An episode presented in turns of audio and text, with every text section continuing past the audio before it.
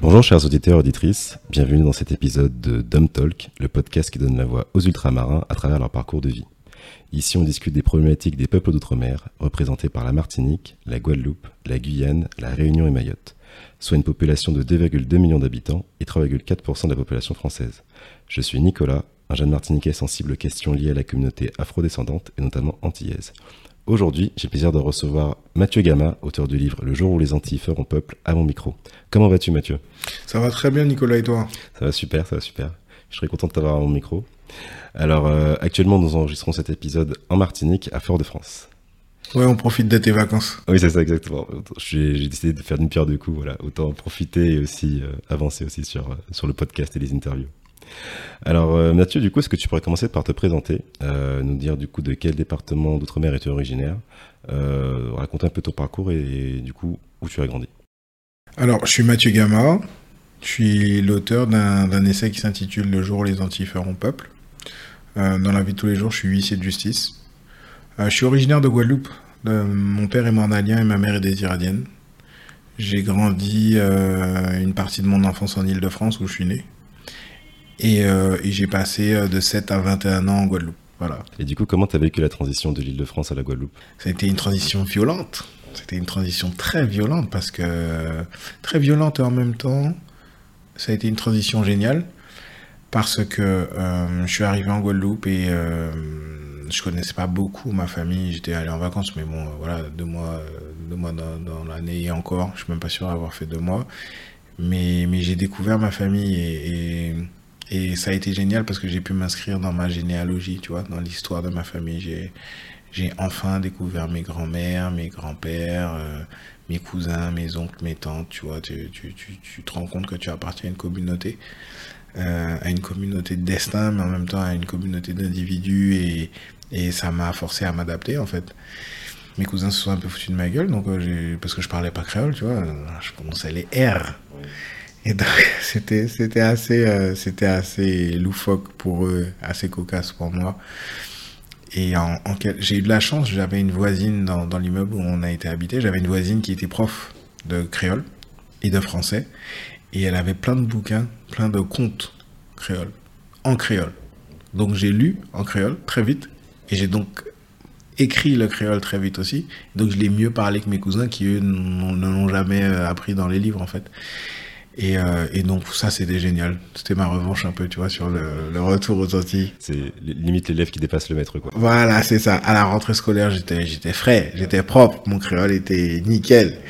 Et mais voilà, c'était génial de retrouver des cousins, de tu vois, de de, de, de retrouver des gens qui te ressemblent, des gens qui finalement ont la même histoire que toi, qui partagent des choses et euh, d'avoir ce lien avec mes grands-mères qui m'ont transmis des choses, qui me racontaient des histoires et tout ça. J'ai en fait mon retour aux Antilles, je l'ai kiffé. C'était génial. Comment tu décrirais du coup la vie en Guadeloupe? La vie en Guadeloupe, elle, est, elle était rough. Hein. C'était rough parce que on est à cette époque-là, on est dans les années 85. Euh, c'est les années Timalon.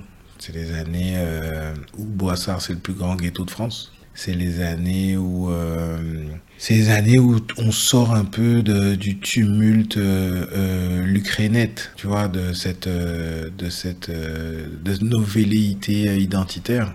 Et c'était une année en même, c'était des années où je pense l'assimilation était à son maximum. même moi qui qui qui est pourtant dans, enfin j'ai dans ma famille beaucoup de gens indépendantistes ou en tout cas s'ils sont pas indépendantistes autonomistes et, euh, et j'entendais. Je crois même que j'ai dû avoir ces discours-là, tu vois. J'ai dû avoir, j'ai dû dire des fois, ouais, mais attendez, on est français, euh, voilà. Euh, c'est la France qui nous nourrit, tu vois. J'ai dit des choses comme ça, moi, gosse, parce qu'en fait, je sortais de, de, de, France et que, et que je comprenais pas, en fait, ce que c'était. Pourquoi, pourquoi on, on agissait comme ça? Parce que quand tu es jeune, tu te rends pas compte de certaines réalités économiques, sociales et tout ça, et, et, donc tu es formaté. Ton, ton, ton schéma de pensée même, tu vois, il est, il est déjà euh, dévoyé en fait par ce lien euh, maternant, malsain et maternant et toxique en même temps à la France. Et, euh, et donc ça a été, pour, pour moi, c'était découvrir cette Guadeloupe-là et grandir à l'intérieur de ça, mais ça a été vachement formateur. Tu peux nous en dire plus sur ce que représente l'Ukrainette? Ben, L'Ukrainette, euh, c'est plusieurs choses en même temps. C'est des espoirs déçus. C'est euh, en même temps euh, une espérance éclatante de, de, contestation. Tu vois Donc il y a déjà un premier paradoxe, une antinomie là-dedans. Et en même temps, c'est c'est de la résilience. Et en même temps, c'est aussi une période qui va mettre une sorte de chape de plomb sur toutes nos velléités, en fait. Quand, quand, quand, on a, quand la France a réglé le problème l'Ukrainette, elle s'est donné les moyens d'avoir la paix pendant au moins 20 ans après, tu vois. Parce que, parce que lui avait été, avec d'autres évidemment, il avait été porteur de quelque chose et la France a réussi à distiller une sorte de poison dans nos, dans nos esprits en nous disant mais c'est quoi votre problème? Vous voulez devenir comme Haïti? Et quand tu as dit ça, en fait, tu as atteint la peur chez, l'homme, enfin chez l'individu de façon générale, et, tu lui as montré qu'en fait la seule issue à une contestation avec la France, c'est de devenir comme Haïti. Et, forcément, ça a atteint, ça a atteint nos, psychologies, ça a atteint nos ambitions, ça nous a ruinés en fait. Ah oui, puisqu'en fait ça tue toute, euh, comment dire, toute volonté d'émancipation, en tout cas de, développement, parce que euh, mais après, ce qu'on nous dit pas, c'est que par rapport à Haïti, ils ont payé une dette aussi à la France, donc ça a ralenti leur développement. Donc c'est pas, en dehors de, ok, peut-être les politiques, ils ont fait de la corruption, ok, machin, mais ok et tout, mais à la base, quand même, ça n'aide pas. Enfin, quand tu payes des milliards de dettes, euh, tu pars avec un retard euh, de développement qui est immense. Exactement, mais c'était, c'était voulu. Parce que tu penses bien que si la France ne fait pas payer à Haïti une, une dette de décolonisation, euh, mais tu as toutes ces autres colonies qui vont dire bonjour, euh, nous aussi, on veut le même programme euh, de décolonisation, tu vois, ça peut pas le faire. Tu parlais de euh, la France qui, a, qui est un peu, qui est à la fois maltraitante et qui a un rapport, comment dire, maternel aussi maltraitant avec du coup les, les, Antilles et voilà, les départements en général. Toi, du coup, quel est ton rapport avec la France? Mais moi, je pense qu'il faut rendre à la France ce qui lui appartient. Faut, faut enlever de nous-mêmes ce que la France veut qu'on garde d'elle. Tu vois, moi je suis dans. le, rapport que la France a aux Antilles est un rapport de manipulation. La France a placé des caïds dans nos, dans nos rangs. Elle a aussi placé des manipulateurs dans nos rangs. Donc il y a des. Aux Antilles, tu as des manipulateurs qui manipulent des caïds, mais tout ce monde-là est manipulé. Tu vois quand, quand tu as euh, un scandale de l'eau en Guadeloupe, tu te rends compte que cet argent qui n'a pas été utilisé pour euh, vérifier et remplacer les canalisations. Il a servi à autre chose. Il a servi au financement occulte de partis politiques. Il a, fini, il a, il a servi à, des intérêts personnels d'une petite communauté. Et c'est juste intolérable qu'aujourd'hui, en Guadeloupe, en 2021, on te dise euh, que tu habites au Gosier ou, à Bémao ou où tu veux, à Port-Louis, on te dise non, mais il faut pas consommer l'eau parce qu'elle est impropre à à la consommation quand tu habites à des et que, et que tu pries à chaque fois que tu, tu ouvres le robinet pour. Parce que tu sais, tu, au bout d'un moment, tu commences à avoir l'habitude que l'eau soit coupée, tu vois. Donc, euh, tu sais, c'est tout un cérémonial quand tu vas au robinet, tu vois. Tu, tu, retiens ton souffle, tu vois, comme si ça allait permettre à l'eau d'arriver, tu vois. Tu jettes une pièce dans la fontaine. C'est ça, exactement, exactement. Mais euh, c'est scandaleux.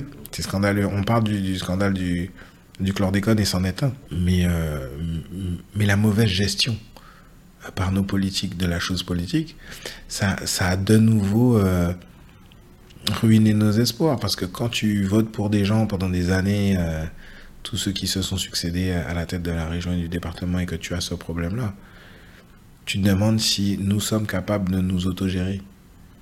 Et donc ça fait reculer encore ces ambitions euh, politiques d'autonomie ou d'indépendance qu'on pourrait avoir, parce qu'on se dit, mais... Euh, le choix de politique qu'on fait, il, est moyen, il est vraiment moyen, parce que regarde le résultat. Donc, euh, on, en est obligé d'appeler euh, au préfet, tu vois, ça, ça, ça, fait mal au cœur. Tu appelles au préfet pour, pour un plan hors sec. Oh, tu vois. Donc, en fait, c'est encore. C'est là où je te parle de manipulation. Tu es, encore obligé de faire appel à la France pour obtenir de l'eau au robinet en Guadeloupe.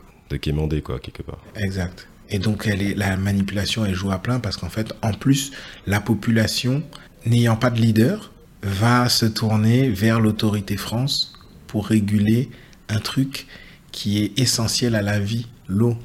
Du coup, il y a encore cette image un peu, des fois dont on parle un peu du blanc sauveur, quoi. Ben voilà, exactement, c'est ça. Et c'est pour ça que c'est pour ça aussi, euh, quand tu vois les représentations euh, de, Jésus de Nazareth, c'est il est lumineux. Et, l'homme blanc s'est arrangé pour ressembler à un homme lumineux. Donc euh, même quand tu as, tu défends une foi ou quelque chose, tu vois, et eh ben, et eh ben tout ça c'est biaisé une fois de plus. Et, un jour, de toute façon, du pire n'est toujours le meilleur. Je, l'ai écrit souvent. Et euh, comme on n'est pas loin du pire, ça veut dire qu'on est proche du meilleur. on, va, revenir un petit peu sur ton parcours. Euh, pourquoi tu es parti en France hexagonale? Euh, Parce qu'il fallait que je, finisse. Alors j'ai fait mes, toutes mes classes, collège Carnot, lycée Bainbridge. j'ai fait trois ans de fac à Fouillol. Et ensuite, ben, je, voulais devenir, je voulais devenir à la base magistrat pas huissier de justice. Je voulais devenir magistrat et, et, il me fallait faire une maîtrise à l'époque euh, mention carrière judiciaire. Donc je suis parti à Paris 12, j'ai fait ça et euh, j'ai passé le concours de la magistrature. Je l'ai pas réussi et ça m'a donné l'opportunité de faire une cinquième année.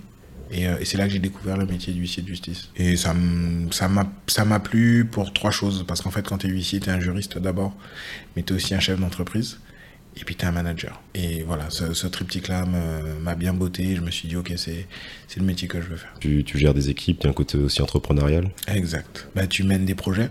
C'est-à-dire que tu crées une structure qui est une structure du c'est qui, qui, qui délivre des actes, qui fait des constats, enfin, qui donne des consultations. Euh, mais tu mets des politiques en place, c'est-à-dire quel genre d'études tu veux avoir. Est-ce que tu veux avoir une étude de conseil, une étude euh, qui soit euh, axée sur la qualité ou une, une, une, étude qui soit axée sur le volume d'affaires Et puis tu, tu, mènes des projets avec tes équipes. donc tu diriges, tu diriges une équipe, tu manages une équipe, tu donnes des responsabilités, tu, tu fais grandir les gens autour de toi. Et ça, c'est pour moi, c'est essentiel. Moi, je, je j'ai toujours joué au basket toute ma vie. Et, moi, les, les, sports co, tu vois, où tu mets des choses en place, tu choisis une, une tactique, une stratégie, et voilà, tu, tu, connais tes forces et tes faiblesses, tu sais qui tu joues en fait. Et euh, tu mets les gens au bon endroit. Moi, j'ai souvent été capitaine de mes équipes, donc en fait, euh, j'ai ça, je porte ça en moi aussi. Et, euh, et pour moi, c'était super important de, de, bah, de pouvoir faire ça, de mener à bien des projets, surtout dans cette matière huissier de justice où tu es confronté aux difficultés des gens, tu vois les gens dans, la, misère, dans la galère, des fois, tu les vois se débattre dans leurs difficultés. Et, euh, et mine de rien, huissier, c'est un métier super social parce qu'en fait, tu viens en aide aux gens. nous, les huissiers, on est peut-être les dernières personnes à, à écouter les problèmes des gens, vraiment, à leur dire, bon, vous en êtes arrivé là comment? Et tu te rends compte que ben, dans toute l'aventure judiciaire qui a été la leur, on leur a jamais posé cette question-là comme ça. Est-ce que le fait d'avoir grandi de tes 0 à 7 ans en Ile-de-France et le fait du coup de revenir après en Hexagone pour tes études, ça a facilité ce retour? Ou t'as eu un choc ou pas? Ouais, je pense que oui. Je pense que euh, j'ai vu la différence déjà. Parce que euh, voilà, de 0 à 7, euh, je suis un petit garçon, je suis pas conscient de certaines choses. quand j'arrive en France, j'ai 21 ans. je vois la différence. Oui, à, quel niveau? Bah, À tout niveau, c'est-à-dire que déjà, euh, ok, euh, quand on me regarde, on fait déjà une différence. Je suis pas le petit garçon de l'époque. Je suis un, gars, je suis grand, je suis noir, je suis crâne rasé. Tu vois, à l'époque, c'était euh, c'était déjà. on était déjà dans le J'étais dans le 94, tu vois, donc c'est l'époque de Kerry James, euh, c'est Mafia Cafri. C'était dans les années 2000. Euh, et donc, euh, et, donc, je vois la différence. Et puis, puis je commence à entendre des choses. ah ouais, toi, tu viens des Antilles. Ah, mais en fait, une l'ignorance crasse, quoi, de la France sur les Antilles. Les gens savent pas comment on vit, ils connaissent pas nos difficultés. Et voilà. Et en même temps, ça m'a plu parce que ça m'a montré que le fait que le français soit aussi ignorant de la chose antillaise, ça veut dire qu'on n'a pas besoin de chercher de, validation chez lui, de, reconnaissance ou de quoi que ce soit. Le français, est dans son schéma d'occidental. Et nous, les Antillais, on n'est pas que des occidentaux. Donc, en fait, l'enjeu sociétal pour nous, c'est de ne pas vivre comme des occidentaux chez nous, en fait. Et c'est cette validation, tu la recherchais, toi, ou pas? Je pense que je pense que oui quand quand je me suis construit en tant qu'homme pendant que je faisais mes études justement euh, ouais j'avais envie euh, qu'on me qu'on me reconnaisse comme euh, comme comme un, gars qui forcément, quand tu es antillais, tu dois en faire plus que les autres. Et, et donc, j'ai été dans ce schéma-là à une époque, de vouloir, de, de, revendiquer le fait que, ouais, comme moi, pour arriver au même niveau que les autres, j'ai dû bosser plus que les autres. Mais en fait, ce, schéma de pensée, c'est une prison, en fait. On en a rien à foutre de ce qu'on doit développer comme effort pour arriver. L'essentiel, c'est d'arriver. Et on ne doit pas attendre que la France reconnaisse nos efforts ou pas, ou que la France reconnaisse que c'est plus difficile pour nous. C'est ce qu'on fait pour nous qui compte. Donc, euh, laissons ça de côté. On a dû, on a, on a dû faire des efforts? Bah ouais, la vie, c'est faire des efforts. Donc, on a dû faire des efforts. Donc, on fait nos efforts. On fait nos efforts dans la mesure du possible pour ceux qui le peuvent sur nos territoires. Et, dans la, et pour ceux qui sont pas sur nos, territoires, pour toute la population, euh, euh, j'ai envie de te dire, euh, euh afro-diasporique française, eh ben, on fait nos efforts vers nos territoires. C'est-à-dire qu'on fait les choses et on fait des choses en lien avec ce qui se fait chez nous. Et, et tant pis si on est taxé de, de ce qu'on veut. Euh, on s'en fout de toute façon. De, on s'en fout de ce que les gens disent. On, ce qui est important, c'est ce qu'on fait pour nos territoires. Et tu vois, quand toi, tu fais, euh, tu fais tes podcasts, là, ça me donne l'occasion de te dire merci parce que moi, je trouve ça génial que tu ailles donner la parole euh, aux, aux nôtres pour que nos autres nous écoutent et comprennent que ben, c'est mine de rien, c'est vachement important de savoir quelles sont les initiatives, euh, je parle pas d'initiatives politiques parce que la politique, j'y crois pas non plus, mais quelles sont les initiatives euh, euh, citoyennes, euh, associatives qui sont menées et comment on fait, qui j'en nous a fait jonction, comment on, on arrive à, à connecter ce qui se fait dans le monde à ce qui se fait chez nous. Parce que chez nous, on fait des trucs géniaux et on va continuer à faire des trucs géniaux parce que on va pas attendre, on va pas attendre qu'on nous donne des, des, des autorisations pour faire ce qu'on doit faire pour nous. Et s'il faut nous marron, eh ben nous que marron. Oui, enfin, je, je, partage aussi ça, aussi ça c'est que je me dis en fait, si on veut que nos situations changent, c'est à nous de prendre la responsabilité pour que ça change et de mettre les actions en place parce que enfin, personne ne le fera pour nous à part nous. Et il n'y a que nous qui connaissons nos propres enjeux. Donc on est les mieux placés pour les régler. Exact. Euh, je, je, je, je, je c'est, c'est, c'est génial que, que c'est génial qu'on soit en fait aussi nombreux euh, là depuis quelques années à porter ce message-là en fait.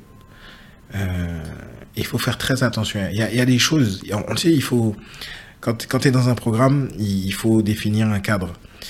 Le premier cadre, c'est de se dire que l'amour de soi doit pas t'emmener vers la haine de l'autre. L'autre est ce qu'il est et il, et il, est dans son schéma. Maintenant, qu'est-ce qui nous convient Nous, Antillais, qu'est-ce qui nous convient? Et c'est ce qu'on doit faire. Et si on doit le faire hors cadre institutionnel, hors autorisation, eh ben on va le faire. Parce qu'on n'a pas à être autorisé à faire des choses. Tu vois Moi, j'ai très mal vécu cette période de couvre-feu, confinement. Quand un préfet me dit euh, non, tu fais pas ça, non, tu vas pas à la mer, non, tu vas pas à la rivière, ça crée un truc chez moi, tu vois Il y a une sorte d'ancestralité là qui se réveille j'ai dit mais attends, attends, attends, attends, attends. T'es qui toi? Tu, viens pendant 3-4 ans, enfin je sais pas la, la durée du mandat du préfet, t'es parachuté ici, tu connais pas les réalités de l'île et tu donnes des ordres. Et c'est pour ça que j'ai kiffé le, ce qu'on a fait en Martinique, c'est-à-dire que le préfet a dit pas de carnaval.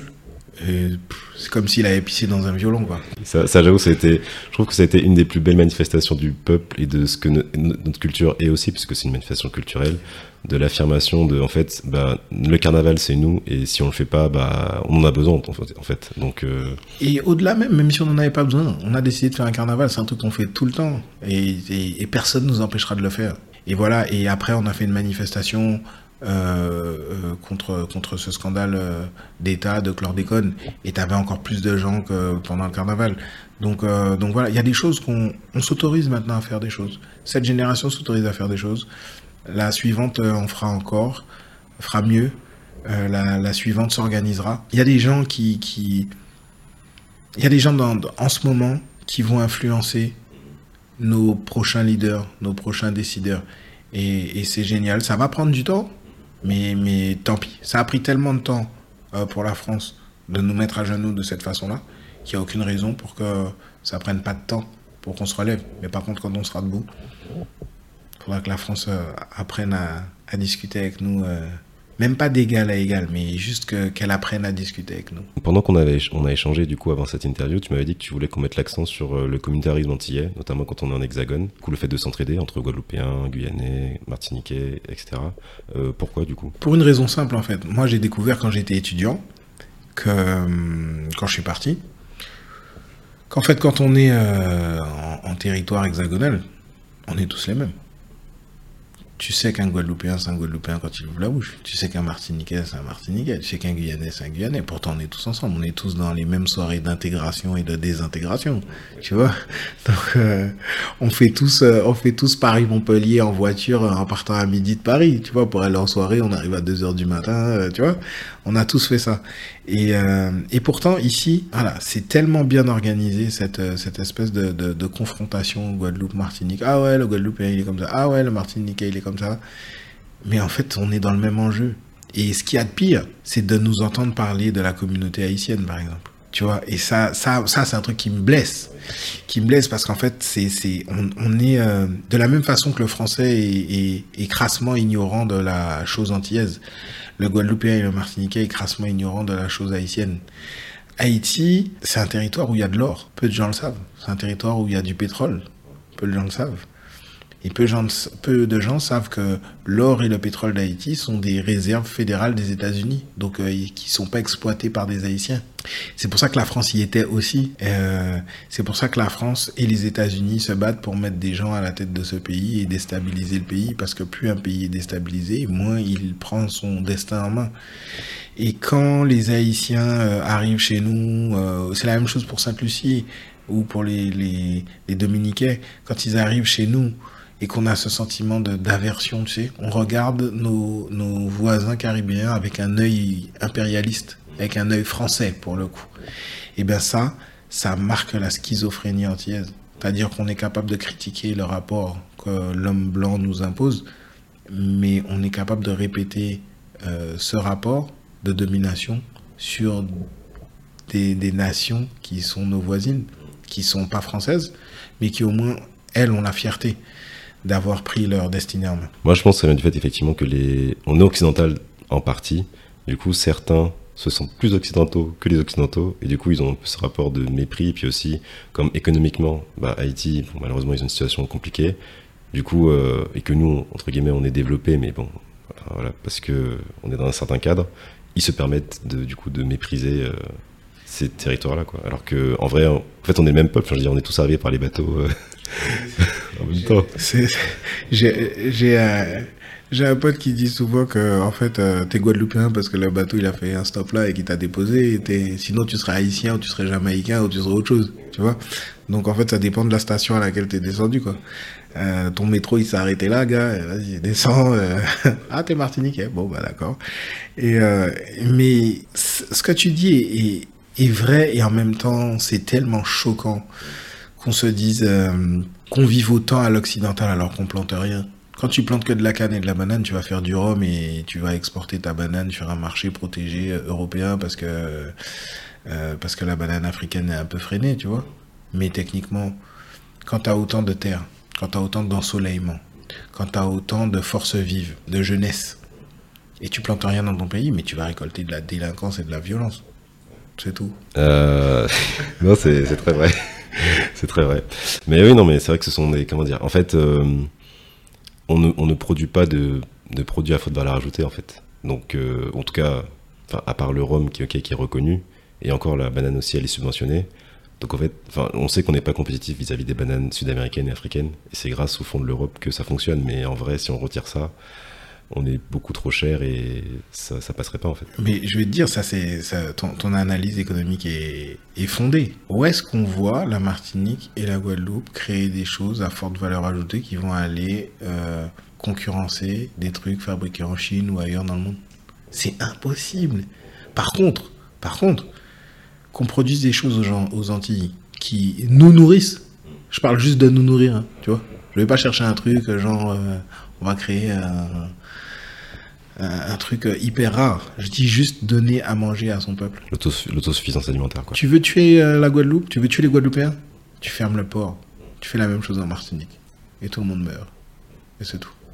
Et, et on continue à voter pour des gens qui, qui, qui fonctionnent très bien dans ce système-là. Je parlais de manipulateurs aux Antilles. Sur les manipulés, nos élus sont des manipulateurs manipulés. C'est tout. Quand tu es en hexagone, comment tu as vécu l'éloignement avec euh, ton département? Pouh, ça t'aide. hein. Ça t'aide. Et, et heureusement, alors la chance que j'ai eue, moi, c'est que j'avais mes tantes. J'ai beaucoup de tantes euh, des deux côtés, de mon père, du côté de mon père et du côté de ma mère. ils ont beaucoup de frères et sœurs. Et il y en a beaucoup qui vivent euh, en Ile-de-France. Donc j'allais manger souvent chez ma tante Katie à Villepinte. J'allais manger chez mon parrain à Hermont dans le 95. Euh, j'allais manger euh, chez mes cousines. Euh, on faisait tout le temps des trucs. Le week-end, on était, on était en mode ambiance parce que parce qu'il fait froid, parce que parce que c'est pas. Je pense que déjà c'était pas un climat pour moi. Euh, voilà, je, je suis parti. je suis revenu à une époque où je commençais à développer une sorte de de, de neurasthénie et de narcolepsie. Tu vois, j'avais envie de dormir tout le temps. J'étais pas bien. J'étais Ça, ça veut dire quoi, neurasthénie? C'est quand, quand tu as une fatigue mentale, mais qui est liée euh, au manque d'ensoleillement, en fait. Et tu vois, quand tu, quand tu te lèves le matin et que voilà, tu te lèves à 7 heures du mat, il fait nuit. Il fait nuit, tu rentres le soir, il fait nuit aussi. Tu rentres le soir, il fait nuit, mais, Ça, ça tue le moral, ouais. C'est... mais non, mais t'as envie d'acheter une corde, tu vois. C'est tout. J'ai pleuré, moi, dans le métro, dans, les transports, quand j'allais, euh, quand j'allais faire mon stage d'huissier.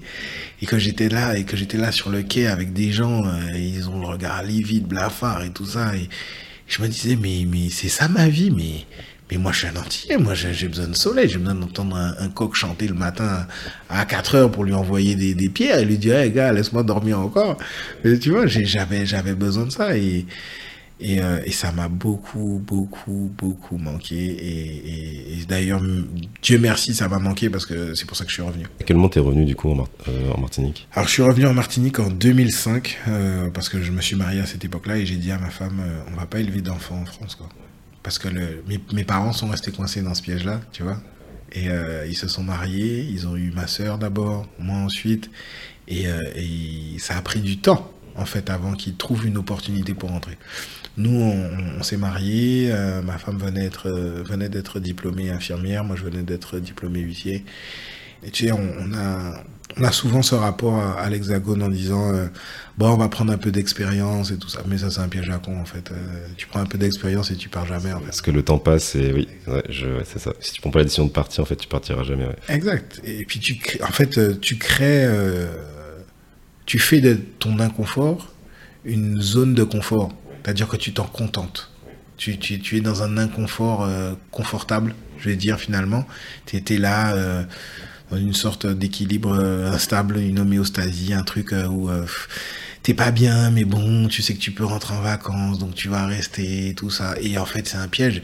C'est un piège et en même temps, le pays, il a besoin, il a besoin de toi. Le pays t'appelle et t'a dit, tu, tu sens toi-même une vibration. Et moi, j'ai, senti ça très tôt. Et j'ai eu de la chance, mon épouse était d'accord. On, est, on a cherché en Guadeloupe, on a cherché en Martinique.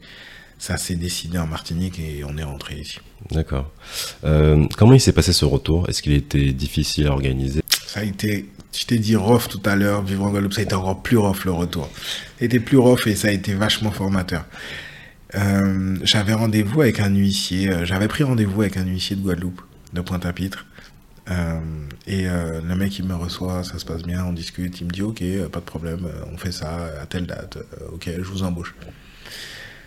Et je rentre à je rentre à Paris, je lui envoie donc je donne congé, je démissionne et je lui envoie tout ça, congé et démission et je lui dis voilà, je lui écris en recommandé, je lui dis voilà conformément à, ce qu'on s'est dit lors de notre entretien, voilà voilà mon congé, voilà ma démission, donc je suis disponible. Est-ce que vous pourriez me retourner euh, une une confirmation de l'embauche et tout ça? Parce qu'on en a parlé mais on n'a rien signé. Et le mec il me répond et il me dit euh, qui veut plus jamais entendre parler de moi. Ok. Violent, rough, rough, rough. Et je dis, mais alors je sais, j'essaie de l'appeler, le mec il me répond pas et tout ça, machin, machin. Et en fait, je comprends qu'il a été vexé du fait que je lui ai envoyé, euh, que je lui ai demandé la lettre d'embauche, que je lui ai écrit en recommandé. Tu vois la mentalité un peu? Genre, je lui ai donné, euh, je l'ai mis en demeure. De, tu vois la, susceptibilité euh, de l'antillais à deux balles. Et alors, c'est pas l'antillais qui est à deux balles, c'est sa susceptibilité. Mais et, donc et donc ça nous ça m'a déstabilisé parce qu'en fait voilà j'avais j'avais démissionné j'avais donné congé de mon appart ma femme était en pleurs je me suis dit mais c'est quoi cette histoire? Qu'est-ce qui m'arrive? Mais ça, se passait trop bien qu'est-ce qui se passe? Et en fait, bah, ça m'a donné l'opportunité de. J'ai poursuivi mes recherches en Martinique pour le coup. Et, et là, j'ai trouvé un, un, gars qui était là, un, un huissier, blanc, qui lui m'a dit non, mais il n'y a pas de problème, moi ça m'intéresse, euh, venez. Euh. pour le coup, j'ai dit attendez, euh, ok, je viens, on passe l'entretien. Je lui dis mais par contre, j'aurais besoin d'une confirmation que ça se fait. Il m'a dit il n'y a pas de problème. Et voilà, il me l'a donné. Et, en fait, bah, c'est un peu grâce à cet épisode malheureux que, que j'ai pu m'installer en Martinique et, et donc développer mon activité d'huissier. Et voilà, donc tu vois, ça j'ai tendance à dire qu'il faut jamais blâmer une contrariété parce que c'est des bénédictions déguisées en fait. Tu vois, il t'arrive des choses qui sont difficiles et en fait c'est parce que l'univers a mieux pour toi. Et, donc voilà, je suis ici euh, ben, depuis 2005 et je suis, je suis vachement heureux et, et, je, pense même que je suis plus heureux que ce que je ne l'aurais été en, Guadeloupe. Et oui, parce qu'effectivement, enfin, quand une porte se ferme, d'autres s'ouvrent. Donc au final, euh, oui, on rebondit en fonction des difficultés. Mais plus qu'à rebondir, en fait, il euh, faut savoir lire. Euh, non pas entre les lignes, mais faut. Il y a, un truc très important à mon sens dans la vie, c'est la foi. Alors je parle pas de la foi religieuse, je parle vraiment de spiritualité là. Euh, l'univers entend ce que tu lui envoies comme demande. Tu, tu envoies tes, tes, requêtes et il les traite en fait. Et, et si, si tu as confiance en l'univers, ben, techniquement, euh, il, il s'associe avec toi pour donner vie à tes projets. C'est pas exactement là où tu l'avais prévu, mais c'est là où ce sera le mieux, en tout cas. En termes d'adaptation, de, création de ton cercle social quand tu es arrivé en Martinique, parce que du coup, tu n'y avais jamais vécu J'y avais jamais vécu. Comment ça s'est passé? Ben très simplement, euh, j'ai une belle famille formidable. Donc euh, ça s'est super bien passé avec toute ma belle famille. Et puis j'ai recommencé le basket ici en Martinique, je me suis fait des potes et puis, et puis voilà. Et puis en fait quand tu fais ton job correctement et puis quand tu es quelqu'un de correct, les choses viennent à toi euh, de façon assez, assez simple. Et du coup, est-ce que tu dirais qu'il y a des différences entre les modes de vie en Guadeloupe et Martinique? Ouais, il y a des différences. Il y a des différences, mais et de mon point de vue de Guadeloupéen, Martiniquais, euh, je trouve que c'est des choses qui se conjuguent. Parce qu'en fait, euh, ce qui est génial quand tu es en Guadeloupe, c'est de venir en vacances en Martinique. Et ce qui est génial pour un Martiniquais, c'est de venir en vacances en Guadeloupe parce qu'en fait, tu as, l'exotisme de la différence en même temps. En même temps, tu es dans ton truc, tu es dans ton bail. C'est, c'est, tu sens que tu es dans la même vibe. Il y a des différences, mais elles sont tellement, elles se conjuguent tellement bien qu'elles se, qu'elles, ça, ça, devient un complément du truc et, en fait tu voyages en allant pas très loin. Et ça c'est vraiment, pour moi c'est vraiment cool et je le vois avec mes enfants. Ils, ils, ils vivent ici en Martinique et ils kiffent aller en Guadeloupe parce que parce qu'il y a, y a un autre truc. Ils sont dans leur élément et en même temps c'est différent. Et, et cette euh, ce, ce cette dualité-là est vachement intéressante. On va parler un peu de ton livre. Tu as écrit Le jour où les Antilles feront peuple, donc un livre où tu partages ta vision de l'identité antillaise et questionnes l'ambition des populations des Antilles à faire peuple. Euh, pourquoi tu as voulu écrire cet ouvrage? C'était à visée thérapeutique. Parce que, comme je t'ai dit, moi, je suis, né en Ile-de-France. Donc, j'ai eu une vision du monde francilienne, on va dire, au départ de ma vie. Après, j'ai une vision euh, euh, guadeloupéenne et ensuite une vision martiniquaise. Et en même temps, voilà, je pense que dans ma vie, dans ce rapport France-Antilles, j'ai fait le tour du cadran.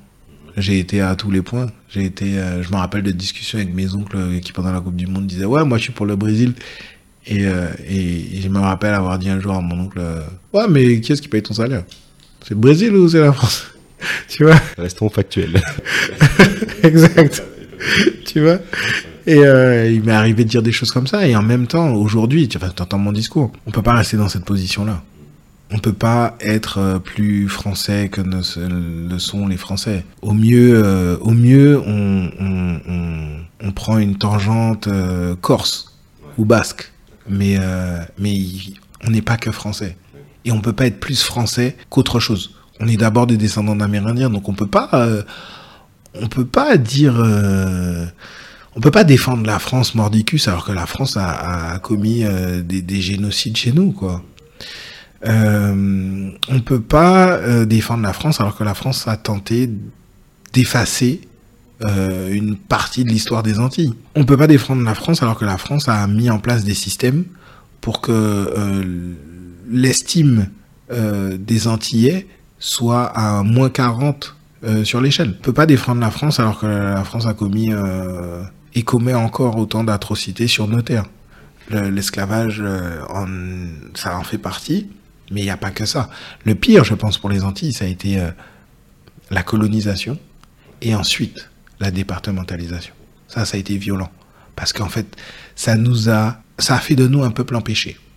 Un peuple empêché de faire peuple, un peuple empêché de contrarier même dans sa lutte pour le bien commun, pour l'intérêt général. Aux Antilles, on n'a pas cette notion du bien commun. On fait pas des choses pour le bien commun. On fait des choses chacun dans son secteur, chacun pour sa gueule, chacun pour... Et c'est seulement quand on est confronté à la misère générale, dans un milieu qui est pauvre, qui est miséreux, là tu vas retrouver ces valeurs-là de solidarité. Et en fait, il faut qu'on puisse exporter toutes ces valeurs de solidarité, d'entraide, à d'autres niveaux de confort ou de développement. Et le développement économique des Antilles, il peut pas être dépendant du nombre de bateaux qui arrivent quoi. C'est pas possible. Faut qu'on se prenne en main. Faut qu'on faut déjà qu'on se donne à manger. Le jour où, euh, les Antilles feront peuple, le jour où on décidera que dans tous les projets qu'on monte, on les monte sous forme de coopérative. Les Antilles feront peuple le jour où euh, si on doit créer euh, des sociétés d'économie mixte, qu'elles soient ouvertes, que l'actionnariat soit ouvert à tous les Guadeloupéens ou à tous les Martiniquais, tu vois pour qu'on ait un droit de regard sur ce que font les politiques, qu'on leur pose des problèmes en fait, qu'on leur pose de réels problèmes en termes de conduite de projet. les Antilles feront peuple le jour où on étudiera euh, Hugo, Balzac, Rabelais, Ronsard et d'autres en études spécialisées, tu vois, en licence ou en maîtrise, mais que du collège au lycée, tu vas étudier Marie Scondé, tu vas étudier Ernest Pépin, tu vas étudier euh, Patrick Chamoiseau, euh, Confiant, Aimé Césaire et d'autres.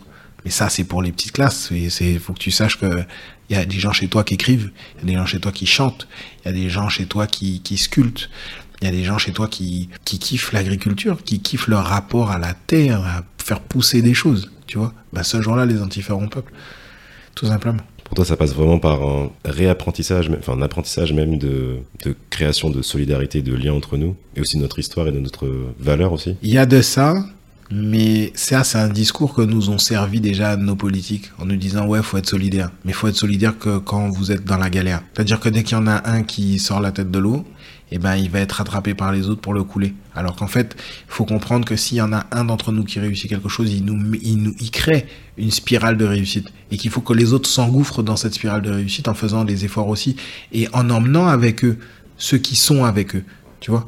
Donc, euh, donc des fois, ben ouais, ça va coûter plus cher de bosser avec un avec un Guadeloupéen, euh, ça coûterait moins cher de faire venir quelque chose, mais on peut avoir cette discussion-là avec le frère Guadeloupéen ou le frère Martiniquais, on lui dit écoute moi, j'ai décidé par principe de bosser avec toi, comment on peut faire? Euh, Parce que regarde, à côté, ils me le font moins cher, comment tu veux qu'on s'organise? Pour que tu puisses me le faire rentrer au même prix Écoute Mathieu, on arrive bientôt à la fin de notre échange, mais j'ai encore euh, quelques questions pour toi. je voulais savoir, qu'est-ce qui t'a donné envie de participer à ce podcast? Parce que ce que tu fais, c'est génial, mec. C'est tout. Ce que tu fais, c'est génial. Et, euh, et moi, j'ai pas le... J'ai pas euh, cette l'arrogance de dire que je vais changer les choses. Mais je vais participer au changement. Et participer au changement, ben, ça veut dire qu'il y a peut-être un un gars ou une fille qui va écouter ce qu'on vient de faire euh, et qui va écouter les autres podcasts et qui va se dire euh, et qui va écouter les autres podcasts et qui va se dire euh, ok je savais pas qu'il y avait des gens de chez nous qui pensaient ça. Je savais pas qu'il y avait des gens chez nous qui avaient le courage de dire ça. Et il va se sentir ou elle va se sentir moins seule. Ça ça influencera un jour quelqu'un qui, qui prendra des décisions qui incarnera quelque chose pour les Antilles. Et ce jour-là ben que je le sache ou pas ben, je serai fier de voir ça émerger. Tu l'as un petit peu évoqué auparavant, mais euh, qu'est-ce que tu souhaiterais pour l'avenir de la Martinique et la Guadeloupe? La fierté, tu vois, qu'on développe non pas le sentiment de fierté, mais des raisons d'être fier. C'est différent, tu vois. Parce que le sentiment de fierté, en fait, un sentiment, c'est plusieurs émotions qui s'entremêlent et ça crée un sentiment.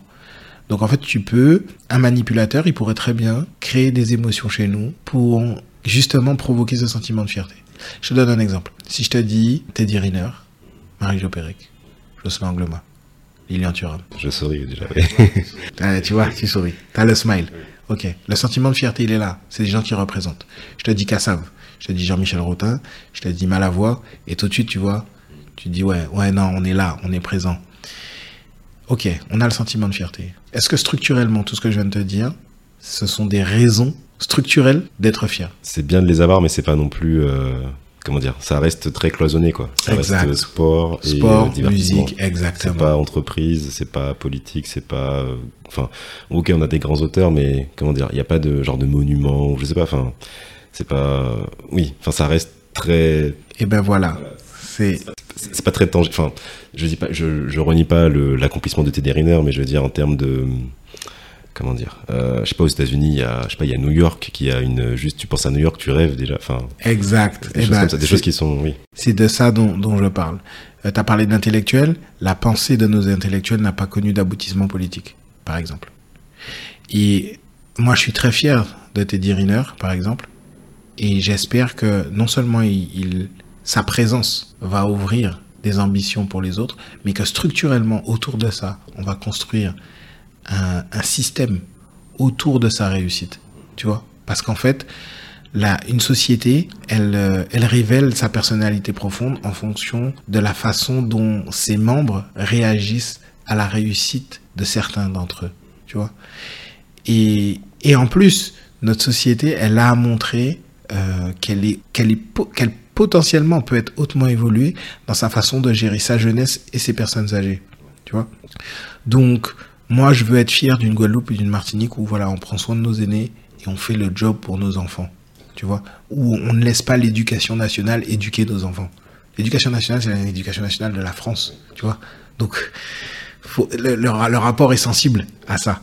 Euh, et, et c'est ce que moi, c'est ce qui me quand je parle de fierté, je parle de ça, de choses accomplies. Alors pas seulement accomplies par nos sportifs et nos nos, nos chanteurs et nos artistes et autres, mais aussi par par euh, ce que la population va accepter, de mettre en place.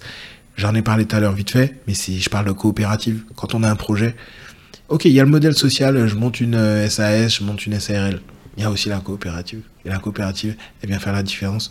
C'est anormal qu'on n'ait pas déjà monté une banque qui soit à nous, pas une banque qui soit euh, une sorte de département, euh, euh, d'une caisse, euh, voilà, une caisse régionale, un truc comme ça. Non, non, qu'on crée nos propres trucs. Ouais, parce que, enfin, moi, une, enfin, une de mes convictions, c'est que le respect, ou en tout cas, euh, oui, enfin, le respect, ça passe aussi par la. En fait, ce qui, on est dans un monde capitaliste. Du coup, c'est la puissance économique qui, qui fonctionne et qui a un poids. Et je veux dire, quand on regarde la Chine, le Japon, même toute l'Asie du Sud-Est, qui dans les années 60, 80 étaient des pays pauvres, maintenant qui sont puissants, bah, l'Europe et les États-Unis, ils les regardent avec méfiance parce que peu importe la considération qu'ils ont pour eux, qu'ils aiment ou pas les, les Chinois, les Japonais, peu importe, ils sont obligés de composer avec eux parce que bah, ils sont dépendants d'eux, qui pèsent économiquement. Donc en fait, c'est ce vers quoi il faut tendre. Après, bon, on peut critiquer ou pas le capitalisme, mais c'est pour l'instant le système dans lequel on est. Donc si on veut bah, être présent, en tout cas être considéré dans ce monde-là, ça passe par là, je pense. T'as raison sur le système capitaliste. Le système capitaliste est aussi un système qui va développer des dépendances. Le premier but pour les Antilles, c'est d'être économiquement indépendante. Donc déjà de couper ce cordon ombilical avec la France qui nous pose problème. Mais c'est pas pour en créer un autre avec une autre nation, tu vois. Tu vas passer de l'arrachement à l'attachement et en fait euh, ça aussi ça crée une dépression identitaire. Ce qui serait bien c'est qu'on arrive déjà à se nourrir, à s'auto-suffire sur plein de choses. Parce que quand tu es autosuffisant, tu es libre. Et ça, ça crée de la fierté aussi. Tu vois, je reviens à ce que je disais tout à l'heure.